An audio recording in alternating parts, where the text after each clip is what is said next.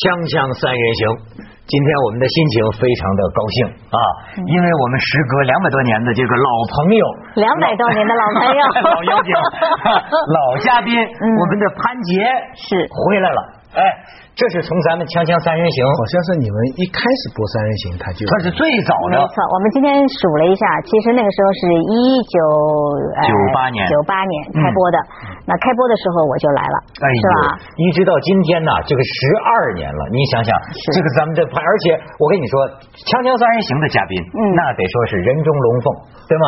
嗯。今天我们也跟着潘局长鸡犬升天，潘局长现在再回来叫荣归故里了，哦。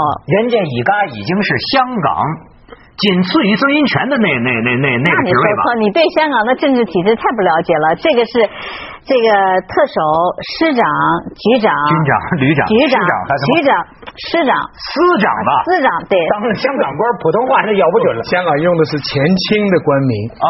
司长、局长、副局长、政治助理。所以您说的这个这个，你显示你这个政治知识是不是太足够？那基本上你是香港的环境大臣，呃，是环境局里面的服务人员，是这怎副局长，副局长。副局长？他们这批副局长啊、政治助理的任命，在香港是非常引人注目的。人家才不管你什么级了，他月薪二十多万呢、呃对对对对对，哎呦，这个这个就是，而且公布的，这个不是说私隐啊，这个都报纸全公布的。所以香港也有一条啊，它这个高薪跟反腐也有一定的关系。嗯一个月挣二十多万港币，是啊，我跟着你干行吗？你你看着我的时候，我看你那俩眼睛就是两个 dollar sign 是吧？两个两个。哎呦，我就见不得这挣钱挣得多的。哎，潘局长，这个承蒙你到凤凰卫视来访问，是。我们凤凰大师也拍了一个《地球的温度环保的片子，希望环保局以后把我们当回事儿。啊呃这个就是勉励我多做一些事情？对对对，嗯，而且你看香港这个廉洁啊，刚才潘局长讲了，说你这个连你送我这个东西，我都回去都要登记的，算收的礼品，是是吗？居居马费也不能收，我们做节目这点可怜的车马费，还让我一定请人吃饭，这个都算受贿啊！我的！那另外一个做法呢，你把我的车马费呢去送给啊、去以我的名义捐给一个啊、慈善机构，这也可以。环保环保基金，环保基金或者是一个慈善机构都可以啊。哎呦，你看他他当然他一个月挣二十多万，他是不在乎的。啊徐老师，我也有个礼物，咱们也送给你，纪念我们锵锵三人行。这是前两年人家新周刊帮我们做的哦 T 恤衫，你看徐老师一直还没有，今天嗯我可以送给嗯我看。见这徐老师在这个在这三个人里面一个是吧？其中一个对对，那个是文道，哎，闻到不大像，不大像，文涛也不太像我这个像哈。啊。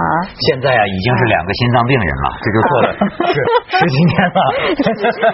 哎呀，潘局长啊，我就是说，咱们这么多年没见了，是你怎么突然就混成高官了？那个时候好像在香港混的不算太好，很努力，一直读博士。对，一直读博士，很清苦的日子过着。现在突然一个月挣我得20多感谢这个锵锵三人行呢。我现在出去内地开会，有很多人就说，我怎么看着你脸熟啊？我在哪儿 见过你啊？再后来想半天说，哦，是你的锵锵三人行，你怎么就锵锵三人行不干了呢？就啊，你看这锵锵三人行在内地是多红火的。所以上我们节目有利益啊，对吗？你像这个出书一下就好卖了，对吗？没钱的很快就有钱了，是吧？没当官的一下子当环境大臣了，好家伙，没老潘局长。公的很快就结婚了。啊，对对对，潘局长的这个先生最近也是帮着国家做什么大工程的，我听说是是吗？哦，这个这个要去问他。是是是是是，广东省都很重视，而且还不太容易。我最近呃我前几天刚碰到潘姐，我还在说，你看潘姐比以前更漂亮。没错没错，做官的人里边漂亮的不多啊，啊，官很多。你你看香港官很多，嗯你真的你去看做官的人很多，一做官就就不一样了。可是你看潘姐跟以前差不多吧？哎，女人做官是会更漂亮还是更憔悴啊？呃，我这看你自己是怎么看这件事儿。其实我觉得这个呃，过去两年吧，这个对我个人来讲，这个转变非常的大。嗯呃，如果说你问我体会，我想有有有几个体会是有很值得大家分享。第一个，我想呢，就是说，你想我以前是个学者，现在是要在政府里面工作，我觉得第一个最大的调整，那就是要谦卑。谦卑，比你以前装孙子，无论你无论你做什么事情，现在都要比以前谦卑。因为别人你出去说一句话，如果你学者说的时候，大家觉得是，哎，你学者一个看法是吧？但是如果说你是一个呃政府官员说，大家会去觉得说，哎，你这个里面是不是影射了，就是对普通百姓的一个什么态度？所以我觉得呢，就是第一个调整就是一个态度上的调整，要比以前更加谦卑。是真心谦卑呢，还是说现出来的？呃，确实是，确实是，我觉得是挺不一样。因为你看，我们现在的工作走做很多的，比如说我们试过到街上去派传单，我们局长去派传单，派传单。呃，我们也是到后面后面就跟着很多记者拍照。啊，他到街市里去慰问一下人家，擦擦擦擦擦，马上就跟着拍照，这么回事，跟他温总理差不多。这是他想象的，这是他想象的。第二个，我觉得挺呃，一个就是呃，跟以前非常不一样的，就是你现在要聆听。以前做学者的时候，我们会。发表意见，我对这个问题的看法是一二三四，对吧？然后我后面还跟一大串的分析。现在不一样，现在你出去，其实你最主要是听别人怎么讲。我对他们就是说，作为一个呃市民，作为一个团体，或者是作为一个立法会议员，他对这件事情有什么？所以你自己要讲的反而是少，你要听的是多。这个我还问他，我说这个当高官哈，除了挣钱多之外，是不是其实挺枯燥？他说一点都不枯燥，非常的丰富。多彩说，比如说你在香港这个立法会，嗯，这是唇枪舌剑。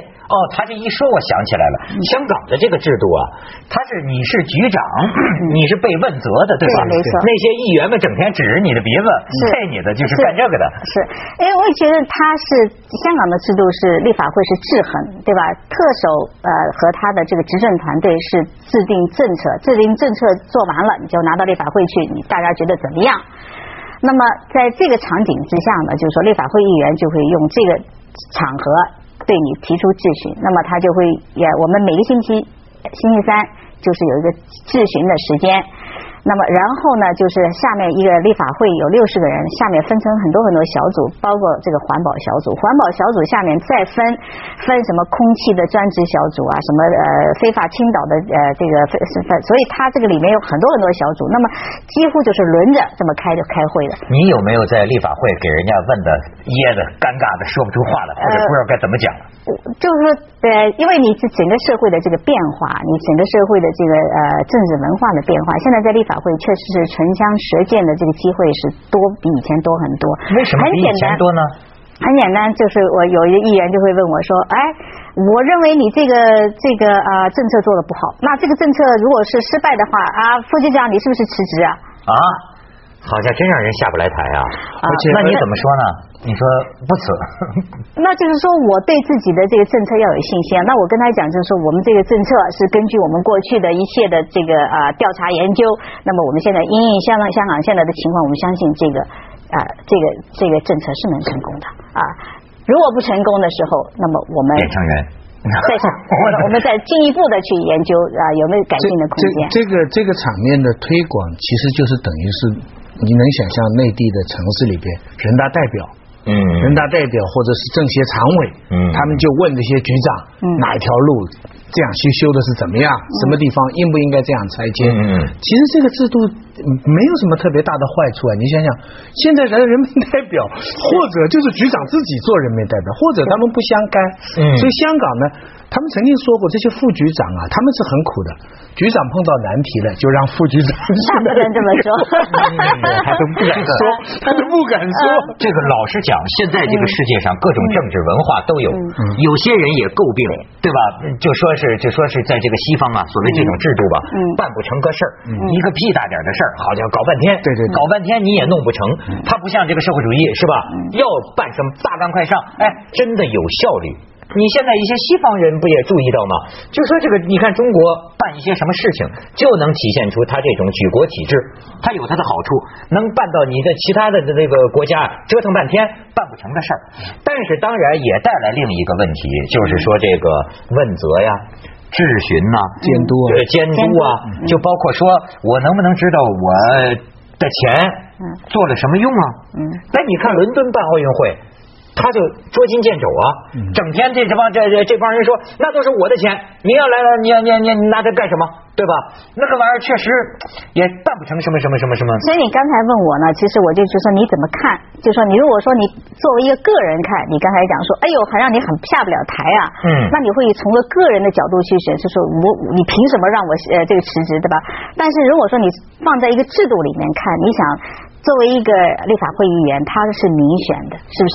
他唯有一个机会参，就在这个台面上能够跟你就对你的政策提出质询的，就是这个机会。这是他的那么他他的工作是他的职责。那么你的职责是说，你要首先你把这个政策做得好，第二你要对所有提出的质询，你都是有一个。解说的方法就是你有一个有一个答案在那里，嗯，那么这样子看的时候呢，你就会心平气和，对吧？你不会把它那么个人化，就是觉得是他这样。英文说法叫 nothing personal，所以不是对你，不是这个这个。他能做到这个高官呢？我觉得这个素质啊，还是有赖于当年我们做锵锵三人行，对吧？聆听，当年我就经常跟这个嘉宾讲啊，说作为嘉宾呢，要谦卑，要聆听，要多听主持人说呀。锵锵三人行，广告之后见。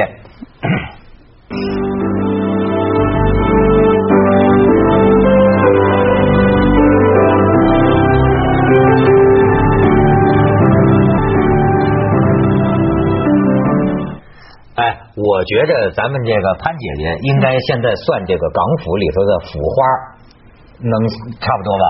这个我就是没有做过调查，我是不是要去做个调查？咱们这形象还有问题吗？对，是吗？看上去是真的这样。一一一讲起那个你们那个高薪养廉呢，有时候想想气死我。最近看到个新闻，你听那个韩风记得吧？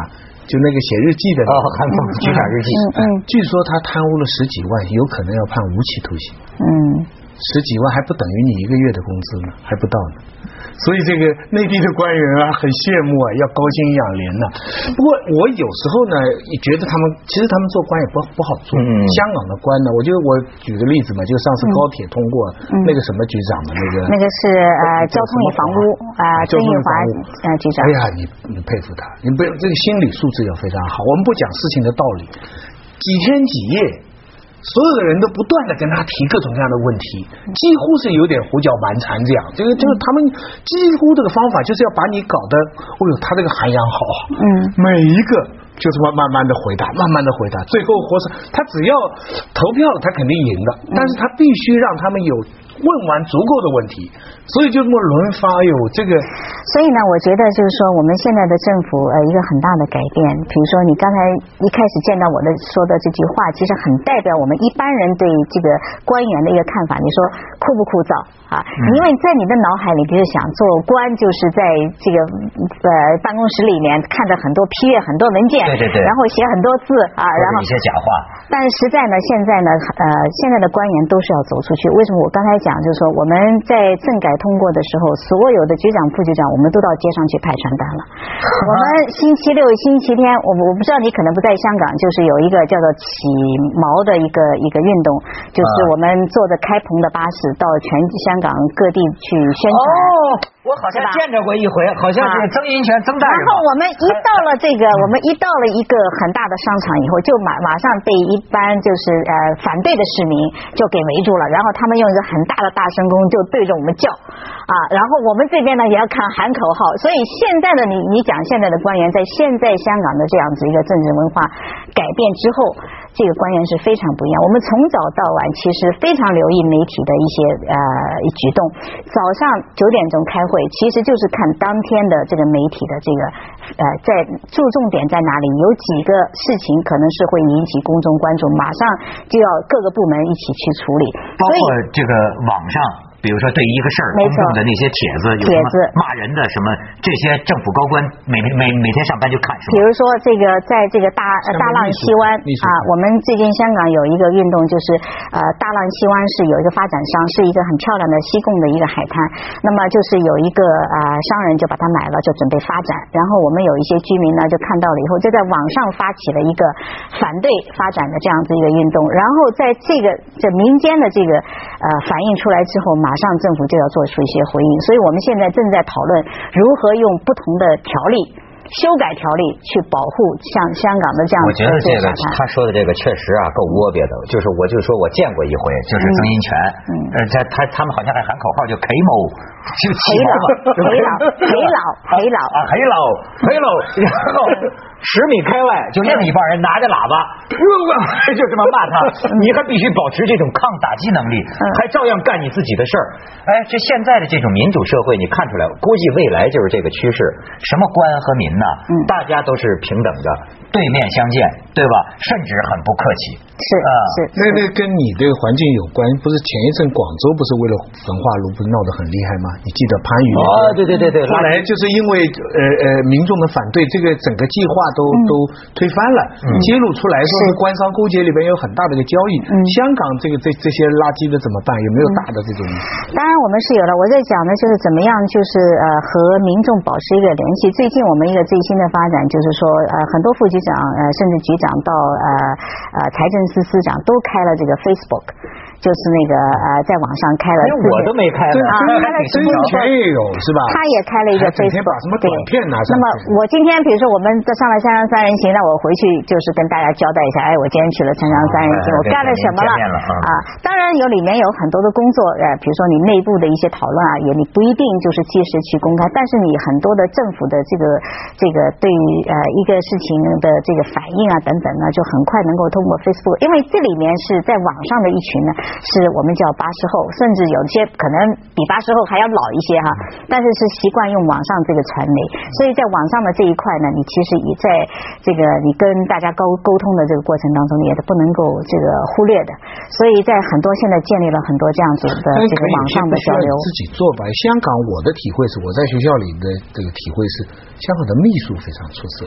嗯嗯是不是啊？你现在这个在这个像整个这个秘书的效率非常高。但是有些呢，你是秘书不能够代替的。比如说我写的东西和我秘书写的呢，人家一看就看出来了。你时间一长，人家就知道有人代笔，因为不是你亲身第一人称的这个讲话嘛。嗯。你是用了一个文件，他不能模拟我，而且很有些话我想说的，他可能从他的角度，他不知道我能不能说，或者他我愿不愿意说，所以他就不会代。所以他你就是说找一个人去啊给你做的时候，你时间一长，人家就效果更坏。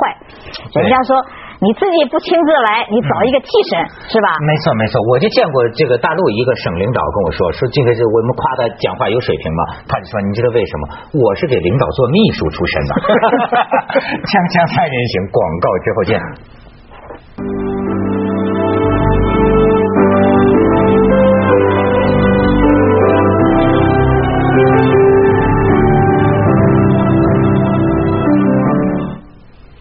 其实啊，这个我觉得当官啊不是什么值得羡慕的事儿，嗯，尤其是现在，就是你甭管是什么大陆的体制，还是香港的体制，还是什么资本主义体制，我接触一些官员，咱不是帮帮官员说话啊，那个贪官大家当然都恨不得打死他，对吧？但是。我接触很多官员啊，我跟你讲，他都有植物神经紊乱。嗯，这个就跟我，包括他们的秘书，实际他这个神经啊高度紧张。因为现在这个社会，我就发现啊，有了网络以后啊，嗯，就像他刚才说的，为什么什么温总理啊，包括胡锦涛主席都是什么上网？有了网络之后很不一样，很多事情呀，你你他是。不可预测的，你知道吧？过去你说媒体，甚至你有名有姓的，我还可以管理你，对吧？网上出来一个什么事情，一下子就变成民众的这个声音。然后呢，你甭管有没有立法会，你都得想办法去应对。而且就尤其就像就说是大陆的有些个官员，你看他还有一个什么问题啊？他还不像香港的这种公务员机制吧？好像大家基本上是没有什么违法的，对吧？大家基本上还都是管理挺严格的。你知道，因为在大陆有一个问题，我就曾经跟人举例子，就好比说扎安全带，人人都不扎安全带，所以事实上造成你这个民族，也不是你的民族，你这社会啊，违法普遍，违法普遍的接接下去的问题，就是说逮谁就是一个准儿。那么于是逮谁不逮谁。这就成了一个完全不可测的一个问题，就是说谁屁股后头干净，你明白吗？所以他呀，真的有的时候，哪怕他不是贪官，他也战战兢兢，如履薄冰，生怕出事甚至是别引起别人注意，什么出头子船子先烂。这个，这是文涛自己的这个看法。不过我倒是想从这个另外一个角度去看，就说你这个制定政策的过程当中，你可能如果慢的时候，但是你慢呢，就可能就把方方面面的执法的情况你都想想透了，你才把这个法去立了。如果说一个法你立得很快。你执行的时候呢，你一定要有弹性，因为也可能呢，你在立法的过程当中没有把方方面面各种各样的情况都考虑进去，然后一执法的时候，你会发现啊，原来有这么多的事情。那么，然后呢，你执法时候呢，就可能会要调节。那香港现在的情况就是，我们其实。呃，立一个新的法是很难的，因为要经过很多程序，然后到了立法会有审议，一条一条的审议，审议完了以后还有资源等等，然后最后呢，到了落实，你可能是两三年之后的事情。嗯。那么，但是它这个呢，过程呢有好处，它这个好处呢，就是说方方面面的意见你都听了，你就不知道我们一个政策来来回回啊，这样像烤饼一样的，先烤烤个半熟，拿出来以后大家看一圈，再说哎这个不好，那个不好不好，然后好整完了以后再去烤，烤完了以后。拿又拿出来又三上三下，这个是非常普遍的情况，所以你就很慢，确实是程序非常重要。嗯，而且呢，香港一个好处，它有很多东西其实已经吸取了英国人、欧洲人的多年的很多经验，哎，他都避免。中国的这套制度是不一样，革命出来的嘛，嗯，所以就像他刚才说，法律的快，那最后呢，大家弹性的执行，执行当中呢，大家各自拿点好处，而且官官场两大弊病，一是。额外的收入比本分的多，二是干活不如听话。香港呢，第一前面这一条就没了，就是额外比本分的多多不了。你看他额外多不了，所以本分那就本分的太多了啊，本分的太多了。但是你说本分的太多，引起公愤了。我们我我我我我们讨论过，如果内地的，比方说省市级的人也有二十万收入，他能不贪？我跟你说，积重难返了。你现在就是给他。